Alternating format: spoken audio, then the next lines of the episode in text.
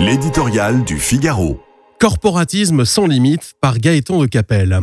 Défense de rire, ce n'est pas à un blocage du pays qu'appellent les syndicats pour s'opposer à la réforme des retraites, mais à sa mise à l'arrêt. École fermée, transport public inexistant, raffinerie paralysée, chacun pourra apprécier pleinement cette subtilité sémantique dès aujourd'hui devant la porte close de la plupart des services publics.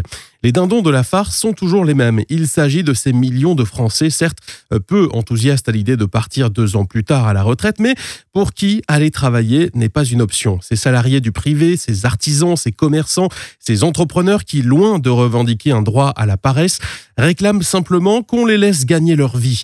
Une fois encore, ils vont devoir utiliser toutes les ressources du système D pour y parvenir. Ceux qui promettent de leur rendre la vie impossible en prétendant œuvrer pour leurs biens sont toujours aussi les mêmes. Salariés des transports publics, électriciens ou gaziers, ils n'ont aucune crainte à avoir pour leur emploi et bénéficient d'un statut en or massif leur permettant de cesser de travailler avant tout le monde.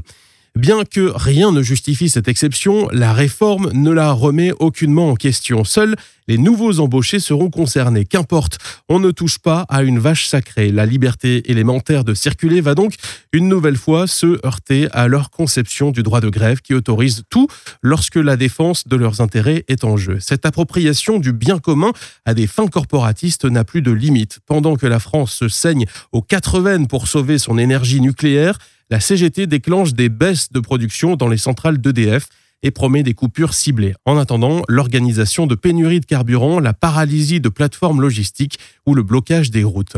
Les amis de Philippe Martinez ont fini par avouer leur dessein, mettre l'économie à genoux. Loin d'inciter le gouvernement à reculer, ces pratiques devraient être un encouragement à ne rien céder.